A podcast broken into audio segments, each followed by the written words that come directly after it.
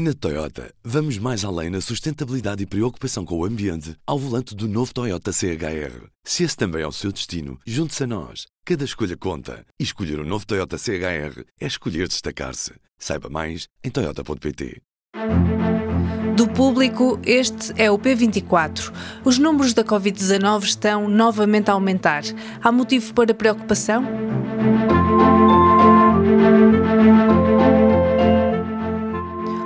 Novos casos positivos de Covid-19 notificados tem aumentado nos últimos dias, depois de um verão com vários eventos de massas, como a Jornada Mundial da Juventude e os festivais de verão, e com uma nova variante do vírus a circular, os números no final de agosto voltaram a níveis de novembro do ano passado.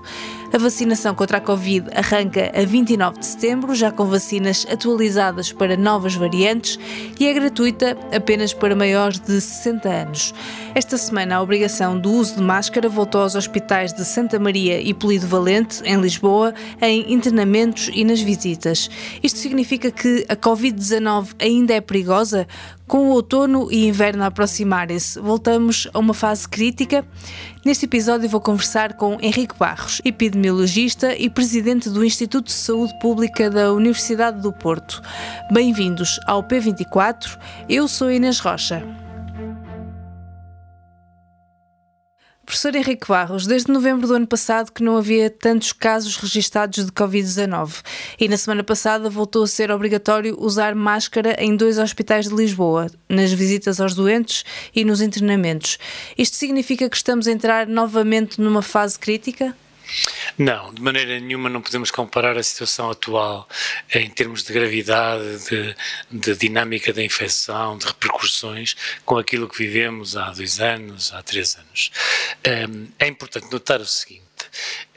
Se olharmos para a evolução da infecção desde que ela apareceu, nós sempre observamos picos também nesta altura do, do verão.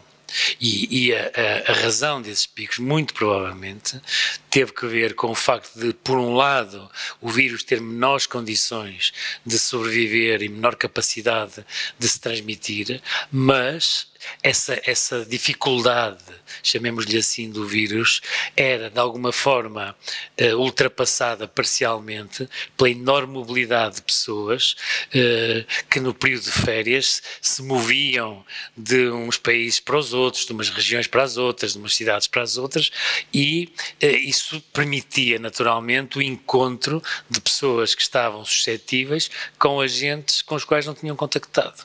E muito provavelmente é exatamente o que está a acontecer agora. Isto está a, refletir-se ou está a ser mais, mais evidente porque temos um novo, uma, no, uma nova estirpe do vírus, uma variante de preocupação, mas por outro lado também convém lembrá-lo, a maior parte das pessoas já está vacinada há muitos meses. E neste tipo de infecções, à medida que o tempo passa, por lá dos seis meses sobretudo, co começamos a ficar, digamos, desguarnecidos da nossa capacidade de nos defender. E portanto, com o aparecimento de uma nova variante, eh, recrudescem os casos e surgem mais casos.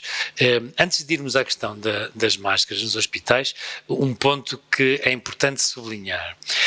As vacinas de que dispunhamos permanecem altamente eficientes para combater a infecção e, acima de tudo, para diminuir as sequelas e as complicações graves da infecção. Portanto, nós não precisamos necessariamente de esperar por vacinas que estão a ser feitas, já incorporando novas variantes. Claro que isso pode nos dar algum ganho, alguma vantagem competitiva em relação ao vírus, mas o fundamental é manter a vacinação e não cairmos numa ideia que é absolutamente errada de um ponto de vista do que nós conhecemos de, um, cientificamente sobre a transmissão destas infecções nestas fases iniciais, é que não podemos mudar para um sistema de vacinar, sobretudo, as ditas pessoas mais vulneráveis. Essas têm que ser vacinadas, mas não só elas. As outras também, porque nós temos que garantir que temos o maior número possível de pessoas, de indivíduos protegidos para que o vírus não encontre, permita-me a imagem simples, que não encontrem portas abertas pelas quais possam entrar. Mas acha que devia ser alargada a vacinação? Nesta nova fase vai ser gratuita para idades superiores a 60 anos. Mas essa é a vacinação da gripe. A vacinação da Covid Uh, suponho e quero crer continuará uh, gratuita para a generalidade da, da população. Se assim não for, é assim que devia ser. Também se aplica à gripe, sim, mas o que o governo anunciou é que a vacina da Covid-19 é gratuita apenas acima dos 60 anos. Pois então, provavelmente teremos que, que, olhar melhor para isso, porque nas circunstâncias atuais ainda se justifica vacinar muito mais gente. Repare, não necessariamente pelo risco individual, mas como estratégia de não deixar que possam uh, crescer os casos. E queria também chamar a atenção para um aspecto importante. Nós consideramos que as crianças, os adolescentes, eh, tinham um pouco risco de complicações da infecção. E consideramos bem. Mas têm muito mais riscos quando infectam do que quando são vacinados.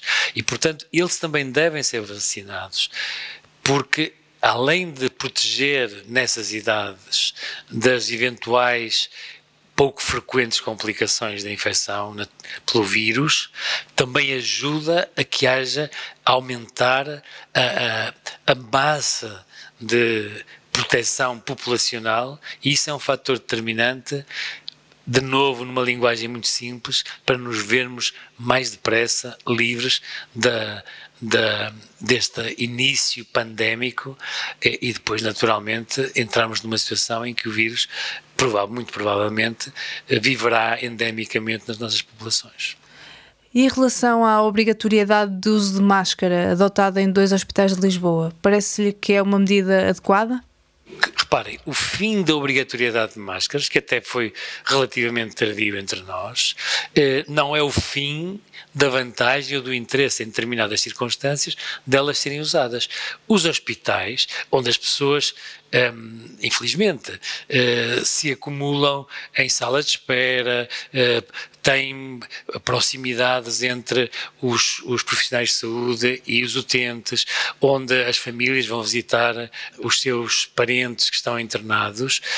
Um, durante aquele período e quando as circunstâncias assim o, o fizerem uh, entender, é bem natural que as pessoas responsáveis pela gestão do risco na unidade hospitalar hospitalar ou numa unidade de saúde entendam que durante um determinado período as desvantagens da utilização da máscara, aquilo que nós perdemos em comunicação, em afeto, em empatia, deve ser preterido em função do risco que podem as pessoas correr pelo facto de infectar. Portanto, não podemos nem devemos eh, olhar para essa tomada de decisão como um sinal de alarme, como, como, mas antes bem pelo contrário, como uma atitude inteligente de prevenção de infecção. Uhum. Hoje os testes já não são comparticipados, ter Covid também já não obriga a ter baixa, portanto há cada vez menos pessoas a testarem-se de forma oficial. Como é que agora se faz o controle destes números? É possível ter o controle? É, é, obviamente possível ter o controle e, há, eh, e ele pode ser feito de variadas maneiras. Pode ser feito sob as pessoas que recorrem aos serviços de saúde e numa determinada proporção delas fazer-se o teste e ir monitorizando a frequência dos casos positivos, porque as pessoas com queixas respiratórias podem ter múltiplos agentes de infecção para além do Covid, uh, por um lado. Por outro lado, pode haver, uh, pode haver grupos sentinela que são particularmente testados ao longo do tempo para ver se, como é que evolui a infecção e há uma maneira muito importante que é muito urgente que se, que se coloque verdadeiramente na prática, que é, e que, e que não interfere com a vida das pessoas diretamente, que é fazer a pesquisa do agente nas chamadas águas residuais. Uh, nós excretamos os agentes infecciosos quando estamos, quando estamos infectados e, e eles acumulam-se nas águas residuais. E, e a, o, a monitorização da frequência do agente em quantidade e em qualidade, porque é possível também fazer a, a, a análise genética dos vírus que estão em circulação nas águas residuais, pode nos dar um sinal muito precoce do aumento da carga da infecção. Se, se houver mais gente doente, mesmo que não tenha sintomas, uh, o vírus vai aparecer nas chamadas águas residuais, nas águas que recolhem os resíduos da nossa utilização das águas, das águas para a nossa vida diária. Uhum. A OMS fala em três cenários possíveis para a evolução da pandemia. Um é uma diminuição gradual da gravidade da doença, graças a uma melhor imunidade das pessoas. Depois, na melhor das hipóteses, o surgimento de variantes menos severas, e aí não haveria a necessidade de novas doses de reforço e vacinas, mas na pior das hipóteses surge um vírus mais virulento, altamente transmissível. Qual é que lhe parece a hipótese mais provável? Olhando para o que nós sabemos sobre a generalidade da história das infecções, nomeadamente semelhantes a esta, o mais provável é que todo este processo massivo de encontro entre nós humanos e o vírus, com, com a carga doença e com a brutal quantidade de mortes que ocorreram, um, é que se caminhe no sentido da seleção de estirpes do vírus que sejam menos agressivas. Este é o caminho habitual. Digamos que se encontre uma espécie de convivência que seja, uh, uh, que permita naturalmente ao agente infeccioso permanecer e a nós também convivermos com ele. No processo evolutivo, não podemos pôr de parte a ocorrência de uma forma particularmente grave do agente. Mas reparemos, eh, dizemos isso há vários anos já, nomeadamente em relação à Covid. Eh, não é, de maneira alguma, o mais provável pode acontecer, é toda uma outra história que nos obriga a, a continuar atentos e a, a sobretudo, com, com um enorme esforço na vigilância epidemiológica e na investigação epidemiológica, uh, que é sermos capazes de detectar cedo e de nos prepararmos para um novo agente que possa vir a adquirir uh, uma dimensão pandémica como o SARS-CoV-2 adquiriu. E porquê é que isso é possível e nós o esperamos, porque nós continuamos a ter alterações climáticas graves, nós continuamos a ter enormes movimentos populacionais, nós continuamos a invadir os nichos ecológicos, nós continuamos a interferir na biodiversidade, nós e todas estas condições são as condições que propiciam o surgimento de um agente eh, que pode até inicialmente, eh, muito provavelmente, começar a circular entre espécies, em determinadas espécies animais, mas que depois escapa dessas espécies e infecta afeta os humanos. Mas em relação à SARS-CoV-2, se me permite, para ficar claro, o mais provável é que uh, a, a, virulência do agente em circulação diminua e que nós sejamos capazes, mas isso vamos seguramente continuar a ter necessidade, de nos uh, defender uh, através da chamada imunização ativa, ou seja, através das vacinas. Agora que se aproxima o outono e o inverno, quais são as precauções que as pessoas devem ter nos próximos meses? Um, em relação aos vírus que produzem doenças respiratórias, não temos muitas coisas diferentes para fazer. Lavagem cuidadosa das mãos, sempre. Etiqueta respiratória, um, arejamento, tanto quanto possível, dos espaços onde as pessoas se concentram e vacinação para aquelas doenças para as quais temos vacina. No caso concreto, o que mais nos preocupa neste momento, gripe e uh, Covid. Considera então que as pessoas, mesmo que não estão elegíveis para a vacina, que devem tomar se puderem? Uh, uh, repara, as pessoas podem se perguntar quem é que está elegível para a vacina da gripe. Toda a gente com mais de seis meses. E as pessoas têm que ter a noção disso. Agora, por razões de gestão, até dos nossos recursos, os sistemas de saúde tendem a facilitar, leia-se, a fornecer gratuitamente àquelas populações que estão mais em risco. Mas a vacinação, noutras idades, é um gesto inteligente, particularmente inteligente. Hum. Há uma ideia geral de que a pandemia já passou, já não há qualquer perigo. Diria que devíamos pensar de outra forma? É, essa ideia, infelizmente, corre desgraçadamente, eu diria, desde o início. As pessoas, quando o vírus veio, houve, houve quase uma, uma, ideia, uma fantasia, uma ideia mágica de que se entrassem todas para dentro das casas, passado 15 dias tudo ia desaparecer. Depois perceberam que não era assim, cansaram-se dos confinamentos e, portanto, o melhor que temos a pensar é vamos usar muito ativamente as medidas que temos de prevenção, vamos organizar os nossos serviços de saúde para responder àquela proporção de pessoas que vão precisar de cuidados e, por vezes, cuidados altamente diferenciados e vamos estar muito atentos porque a infecção não desapareceu nem vai desaparecer tão brevemente.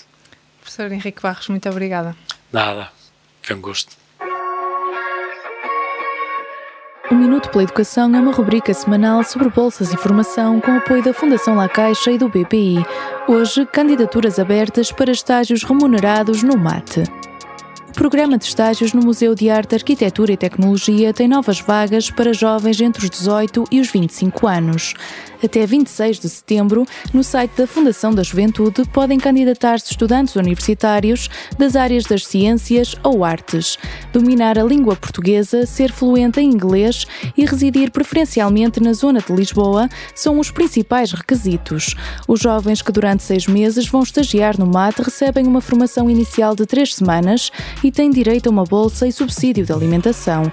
Os estágios começam a 2 de novembro e têm uma carga semanal mínima de 13 horas e meia. O horário de cada participante é elaborado de forma a conciliar o estágio com as atividades letivas. Eu sou a Andreia Ferreira Cunha. Até para a semana.